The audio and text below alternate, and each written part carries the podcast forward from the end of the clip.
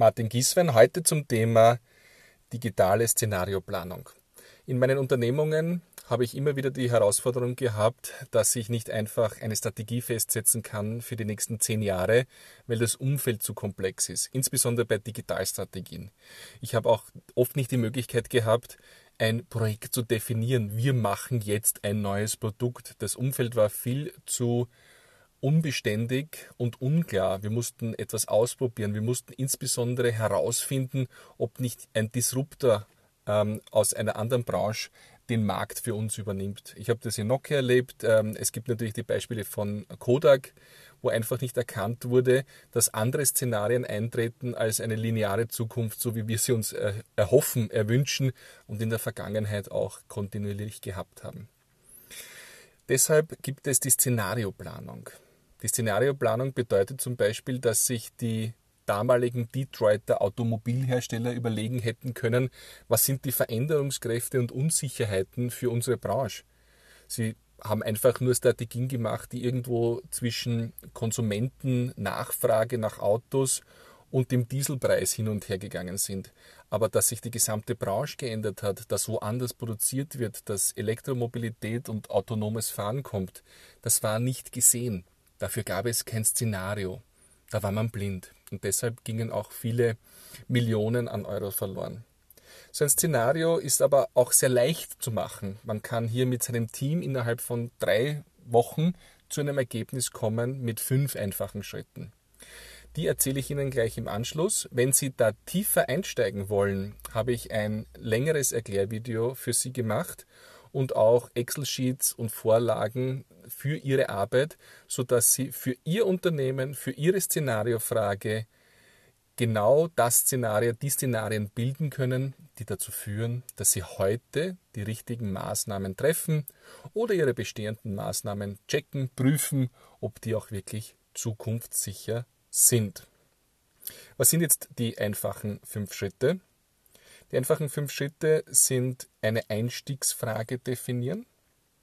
Das heißt also, hm, ich gebe ein Beispiel aus dem Versicherungsbereich. Die Einstiegsfrage bedeutet, wie sieht in drei bis acht Jahren die Versicherungsbranche aus? Wie sieht die Lebenssituation Versicherung aus im B2B-Bereich?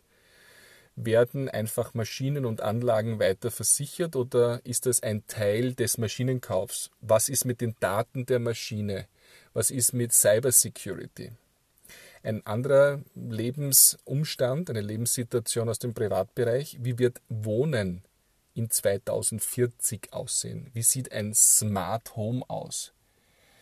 Mit dieser Frage müssen sich ähm, alle aus der Immobilienbranche beschäftigen, denn Größen wie Google, Amazon, aber auch natürlich ähm, IKEA gehen in die Richtung Smart Home. Es gibt ganz neue treibende Kräfte, die mit einem normalen Wohnungserrichtungsplan aus der Vergangenheit nicht mehr viel zu tun haben.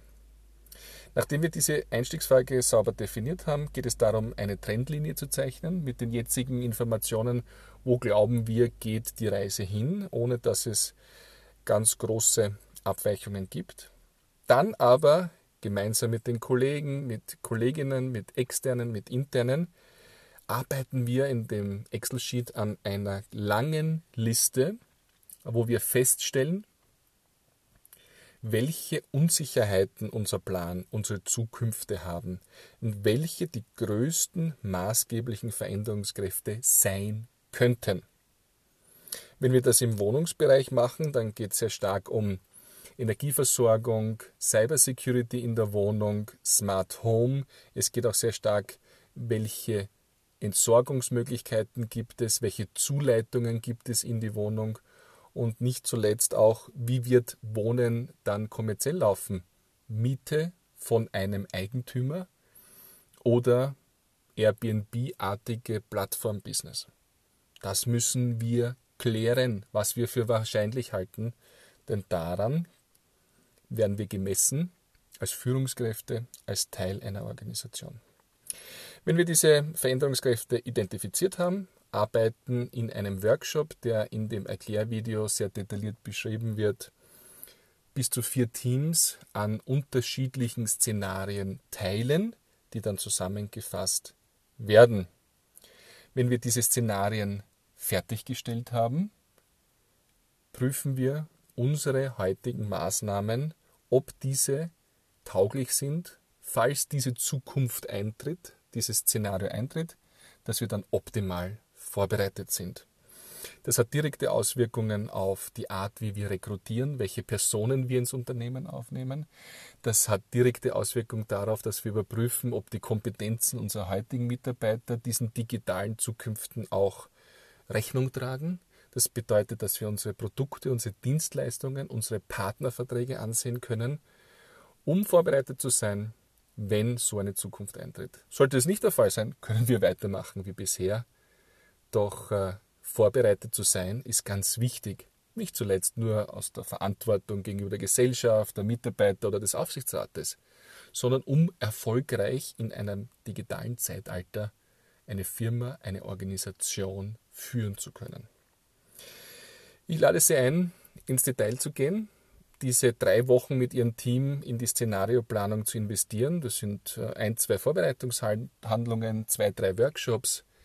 Details dazu, wie schon gesagt, im Erklärvideo plus Download, Vorlagen, Excel-Sheets, sodass es ganz leicht für Sie ist, das nachzuvollziehen und ganz spezifisch für Ihre Organisation zu machen. Das finden Sie alles unter www.podcast.mg und brauchen einfach nur im Suchfeld Szenario einzugeben, also Szenario mit SZ. Sonstige Fragen, aber auch Feedback. Ich freue mich drauf. Meine Kontaktdaten finden Sie auch auf www.podcast.mg. Ich wünsche Ihnen alles Gute für Ihre digitale Szenarioplanung. Viel Erfolg und bis zum nächsten Mal.